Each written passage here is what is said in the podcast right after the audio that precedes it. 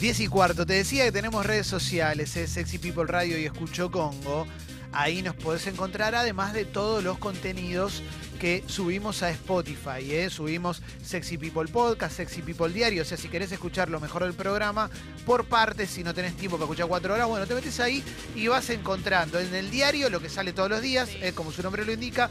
Sexy People Podcast es lo semanal, los contenidos, las columnas, todo eso que sale una vez por semana. Y ¿eh? si querés, ¿puedo decir algo? Si lo Sí. querés encontrar mucho más fácil, mucho más fácil, entras a Spotify, viste que muchas veces vos Sí. decís, tengo que escribir. No, directamente pones lo más exitoso de podcast en Los podcasts más escuchados. Los podcasts más escuchados, más ex- de éxitos, pones uno y te aparece primero. Y si querés que te aparezca primero y, y sin buscarlo así, le das seguir. Dale seguir ahí en, Perfecto, en muy Spotify, eh, que es gratis y listo. Eh, y en Sexy People Radio Escucho Congo te podés enterar de todo lo que hacemos. Además de. Además están todos los podcasts, ¿no? Por supuesto que hacemos. Pero además podés escribirnos como Maggie que nos dice, jodieron tanto con el marginal Sí. que ya me clavé la primera temporada en tres días y estoy enamorada de Juan Minujín. Bien. Sale marginaja. No, Vamos no, todavía. Qué lindo, eh. Marginaja.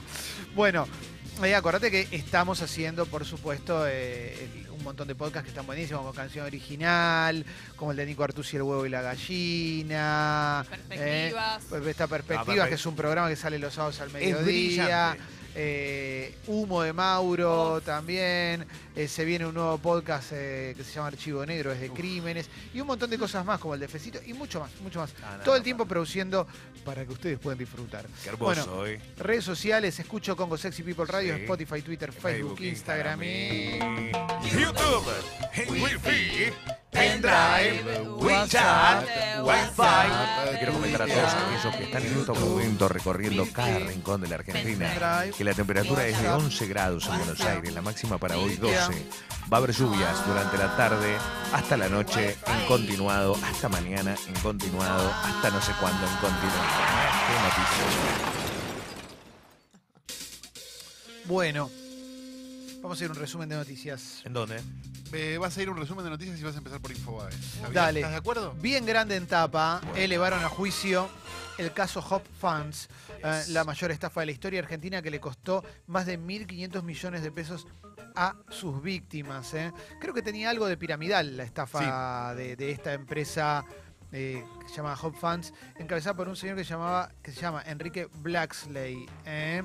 Se va a sentar frente a un tribunal federal por 318 defraudaciones junto a otros 16 imputados. Había eh. hecho exactamente lo mismo que había hecho Ponzi cuando empezó con las estafas piramidales. Exactamente lo mismo. Recuerdo que haber puesto plata hasta para estar en camisetas de, de polo, por ejemplo, ¿no? Mirá. Una muy conocida. Acá dice Hop Funds se dedicaba a la toma de contratos de mutuo. Inversores les entregaban su dinero bajo la promesa de retornos de más de un 10% de su capital. Un esquema Ponzi como el del telar de la abundancia que te empodera, compañerita. Un esquema Ponzi en los cálculos de la justicia.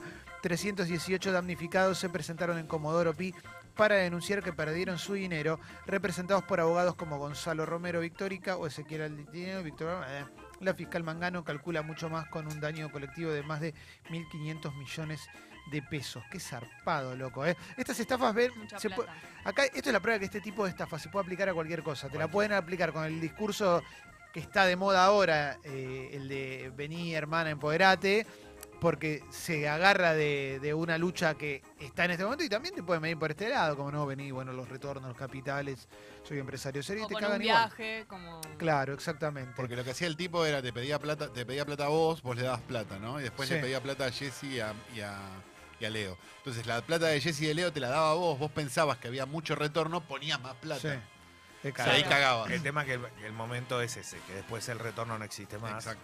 Dice Infobae que Flor de la B renunció a actrices argentinas. Mira, la participante del Bailando sorprendió al contar que ya no pertenece al colectivo y explicó los motivos que impulsaron su alejamiento. ¿eh? Dijo, me fui cuando no me apoyaron, cuando tuve problemas, porque ellas son sororas con quien quieren.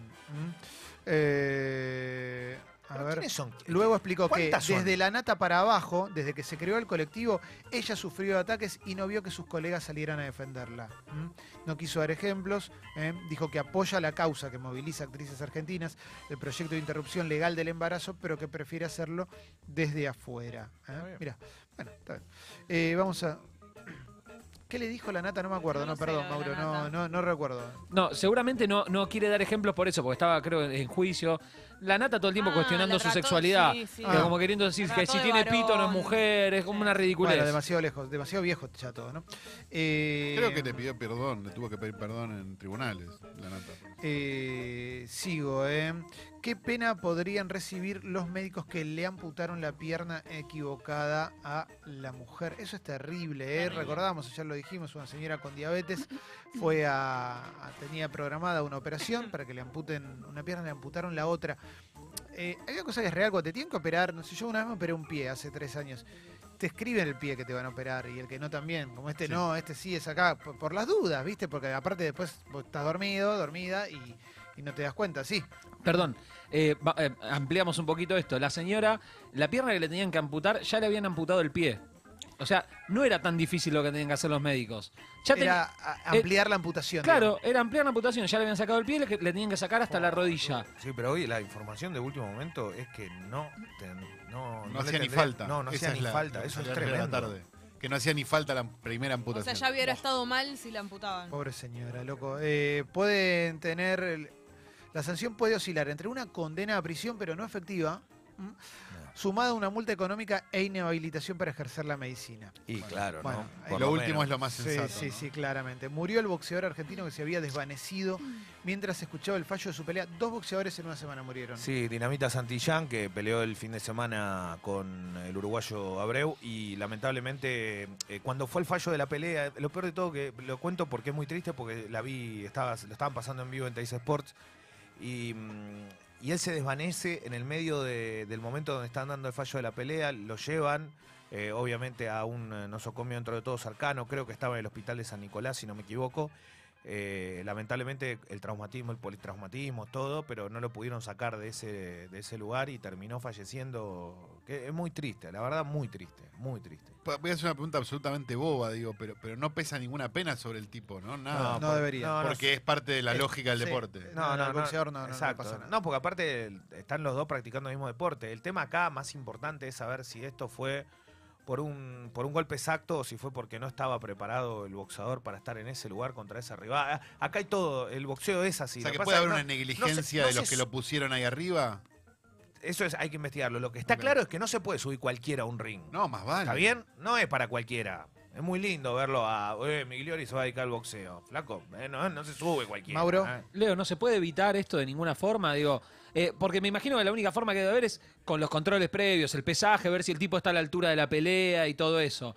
Eh, Mirá, no, no hay otra cosa para hacer porque la verdad que son, es, es una tristeza, porque es un deporte, es lindo el deporte, es, es un lindo deporte el boxeo, pero cuando se muere alguien deja de ser No, lindo. Obviamente, y aparte eh, tenemos que entender que son deportes de alto riesgo. Y en un deporte de alto riesgo como este pueden quedar secuelas de por vida, aunque vos no te mueras arriba de un ring igual. ¿eh? Te pueden haber dado tanto golpe que cuando terminaste de boxear y todo, al poco tiempo tenga también secuelas irreversibles. Por eso digo, la preparación, eh, cómo te alimentás, cómo lo llevas día a día, qué excesos tenés, qué, eh, qué probabilidades tenés y van aumentando depende cómo sea también tu, tu resistencia y si estás preparado para eso. ¿no? Bien, vamos a, a continuar con más noticias. Sigo todavía en Infobae. ¿eh? Violento robo al dueño de la empresa de alfajores Capitán del Espacio. Lo golpearon, lo maniataron y le sacaron las llaves de la fábrica. ¿eh? Fue atacado por cinco delincuentes que le sustrajeron dinero en efectivo. Eh, Mario Díaz se llama, llegaba a su casa en Bernal, ahí en el partido de Quilmes, acompañado por su esposa. Lo sorprendieron, lo obligaron a ingresar a la vivienda, ¿eh? le robaron. Eh, Estuvieron varias horas adentro. ya está de- bien, ¿no? Sí, sí, le dio, en un momento él no quería entrar, por eso forcejeó con los delincuentes, porque no querían que se le metan en la casa. Cuando entraron, hicieron todo este desastre. La realidad es que le dijeron, dame la llave, vamos a la fábrica. Le dijeron, si te ven conmigo en la fábrica, las cámaras van a, eh, van a detectar movimiento a los vecinos y van a llamar. Entonces, tres delincuentes de los que estaban se fueron a la fábrica, allá robaron. Él dice que tenía valores, estilo cheques y eso, que no sirven demasiado. La realidad es que eh, eh, tiene más de 50 empleados. Lo, lo- lo que él dice es que nada, tiene ganas de, de cerrar todo, pero la realidad es que, que va, va a aguantar y va a bancar porque no quiere dejar a nadie sin trabajo. Eh, Raúl Rizzo es tendencia en, en un ¿Qué pasó? montón- en todas las redes, ¿no? Porque ayer dio una nota y dijo, si Macri gana, o sea, lo que se destaca es la frase, si Macri gana, habrá una guerra civil. Raúl Rizzo eh, se ha manifestado a favor del kirchnerismo hace bastante tiempo ya. Es un tipo muy vehemente cuando, cuando va a la televisión, se pelea, etcétera, etcétera. Eh, dijo algunas cosas. Dijo, hay miles y miles de personas que ya comen una vez por día, lo mismo que sus hijos. Los comedores no dan abasto. ¿Qué va a pasar cuando los pobres no tengan para comprarle insumos básicos a sus hijos? Estallan y ya les importa muy poco lo que va a pasar con ellos. Yo tengo mucho temor de que eso ocurra, es una advertencia más que una certeza. Sí, como dice Macri, va a acelerar el plan, va a seguir generando más malestar, endeudamiento y pobreza. Esto explota, eso lo opina cualquier ciudadano de a pie. ¿eh? Estaba, ah, mira, estaba Fernando Iglesias también en... eh, ah, no, eso fue en otro momento, perdón. Estoy en, en esta nota eh, repasan algunos Esto fue en cruces. crónica, creo. Sí, de, de Raúl Rizzo. Bueno, y, y quedó esa frase, ¿no? Lo que, lo, que se, lo que queda es esa frase. Que la frase, esa frase particularmente, no es la más afortunada, pero de todos modos, lo que hace foco Raúl Rizzo es en, en- en la postergación que hay en nuestro país y cómo se va ampliando, porque eh, hoy hay una, hay una realidad y es que eh, todo esto lo está bancando el Fondo Monetario. En un momento va a haber que empezar a devolverle y ahí vamos a estar bastante enquilombados. Y además que ¿eh? hay gente que come una vez por día y que los Sí. comedores no dan abasto, es verdad. Eso es real. Y el último giro de- del Fondo Monetario se está empezando a utilizar eh, fuerte porque ayer el Banco Central salió a comprar 150 millones de dólares, hoy seguramente hará lo mismo para tratar de mantener la divisa. La realidad es que se viven gastando la plata en eso, eso hay que pagarlo. Y aparte, una vez que no haya más préstamo, ¿cómo vas a mantener el dólar? Cuando terminen las elecciones, prepárense, agárrense. ¿no? Vamos a continuar. Luis Brandoni se peleó en un avión, ¿eh? discutió en un avión de aerolíneas Mirá. cuando leían un comunicado. ¿eh? Recordemos que hay un conflicto de trabajadores de aerolíneas y te leen un comunicado antes del despegue.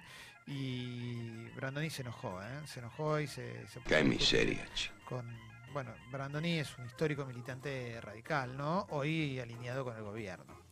Paja Eh, Brandoni enojado, ¿no?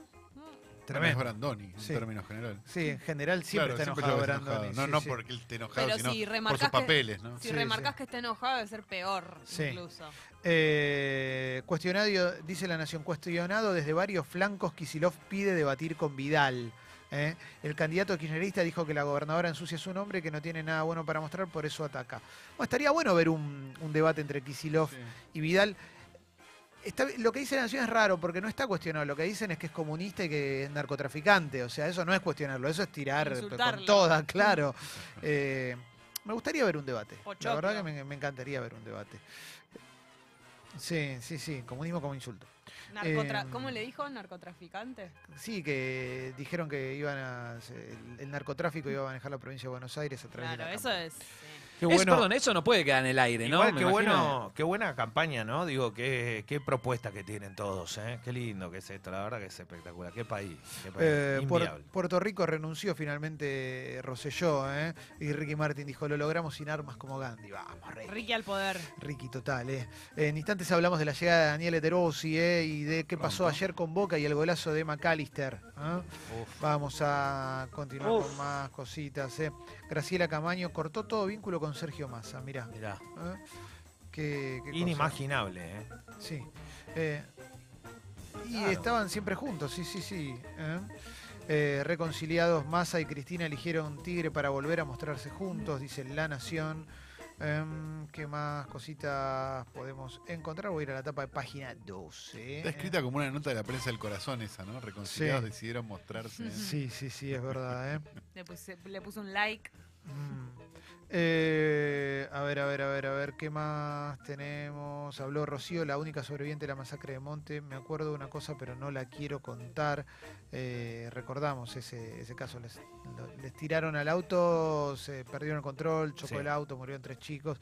Eh, Sí, en una nivel de persecución, brutalidad policial. Tal cual, terminaron abajo de un acoplado de un camión eh, y ella es la única sobreviviente. El audio es muy impactante porque en un momento dice, nosotros siempre creímos que los policías eran nuestros amigos y que y confiábamos en ellos. Es muy fuerte, ¿eh? es muy fuerte porque en un momento dice, yo me acuerdo muchas cosas y hay algo que, que sé que, que es muy importante y lo quiero y lo voy a contar. Eh, la verdad que yo desde esta altura es una, eh, es una película de terror, pero de verdad Sí, esta, claro. ¿eh? Sí. Y cómo la fuerza quiso ocultar lo que había sucedido, ¿no? Hay de- igual hay que decir que están detenidos, ¿eh? Sí, Hay sí, do- sí. hay- creo que son, no son, creo que son 12 personas detenidas. Igual es, es muy cruel encontrarse con los audios. Por ejemplo, hay uno de los papás de, lo- de los chicos que fallecieron No, tremendo. eh, grabó al comisario cuando les estaba de pedo, ¿entendés? Porque Sí. eh, ¿qué lo movió al tipo a hacerlo, no? Pero eso es una, es una prueba eh, fundamental en el juicio en donde el comisario le está diciendo, eh, bueno, hay que encontrarse acá por ahí, a ustedes no les gusta, pero los chicos venían alcoholizados y qué sé yo, como que vendiéndole la historia que los pibes estaban alcoholizados, que estaban de joda, que se les dio la boda de alto y no quisieron parar. Tremendo. No, y la chica cuenta aparte cómo fue, que se subieron ahí, como diciendo, "Va- va- vamos a dar una vuelta. en el auto". Es